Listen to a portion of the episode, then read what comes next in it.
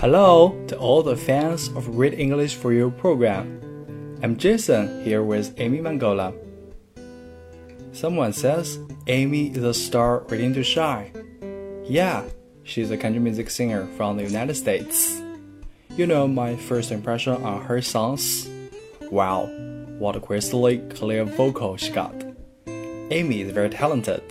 She's bringing her latest single to our program, Bring Back to You.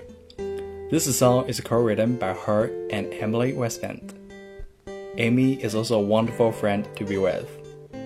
If you guys want to hear more music from her, just put her name in Google, Amie Mangola, and open her website, www.amymangola.com. Hi, my name is Amie Mangola, and I'm a singer from the United States in California. Um, I've been doing a lot of concerts and going to Nashville and recording, and I'm going to read some English for you and share my music. Um, this song is called Bringing Me Back to You, and I co wrote it with someone else. It's basically about someone who thinks that she needs to leave her relationship that she's in to go find bigger things in the world and go explore the world and find new adventures. And really, every time she um, sees a new person or thinks of something, it reminds her of her boyfriend. So everything just keeps bringing her back to her boyfriend. Um, I've been in contact with Wai Brothers and trying to maybe do possible concerts with them in China.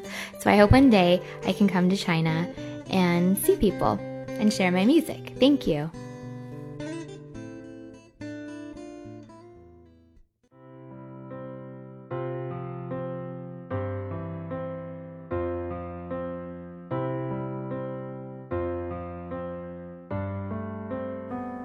Bringing me back to you.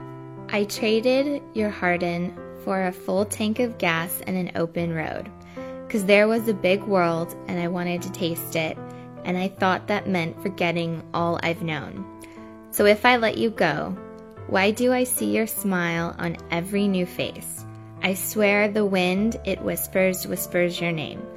And I'm starting to think that running away is just no use, cause every road keeps bringing me back, bringing me back to you. Can't look at a sunset without remembering your colors washing over me. Can't turn on the radio without hearing something stirring up a sweet memory. All this time, you were where I'm supposed to be. Why do I feel your kiss on my skin whenever it rains? I swear the wind, it whispers, whispers your name. And I'm starting to think that running away is just no use.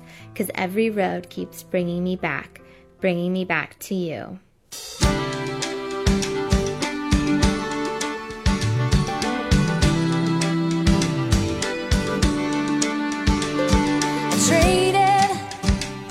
Your heart in for a full tank of gas and an open road.